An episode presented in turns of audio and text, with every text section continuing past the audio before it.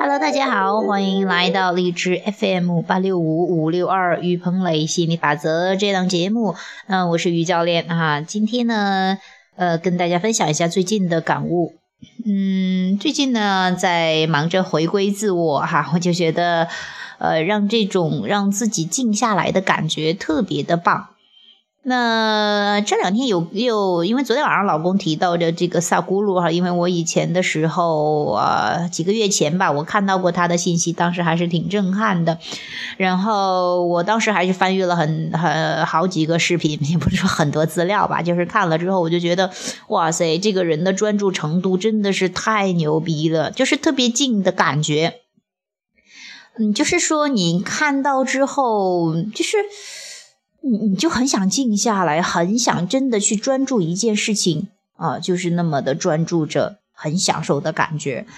那最近的话，我就觉得，哎，没事儿盘盘腿，让自己静下来，就舒服很多。就是说，你真的开始把注意力从外界、从彰显上收回来之后，你会感觉到那种内在的喜悦，它是油然而生的。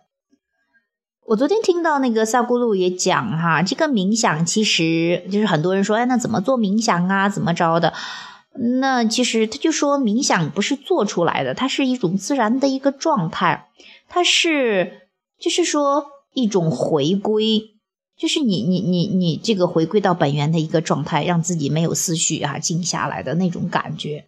所以说，有时候你又是刻意的想要去做冥想，想要达到某种效果，可能往往呃反而会起就是适得其反啊。就是说你会发现，其实模仿来模仿去，状态不到一点用都没有。我看完之后就给我的感觉就是，哎呀，一切都是状态。你的状态到了，什么都有了；你状态不到，你在那儿再找找找找，在那忙活，没有太大的作用。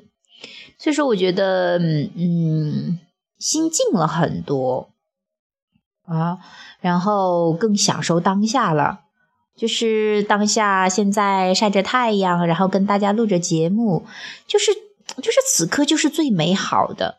以前的时候总认为我现在在为以后准备，其实现在的话，我就觉得我当下就是最好的，当下就是享受，就是生命，当下就是一切，就是不会再说。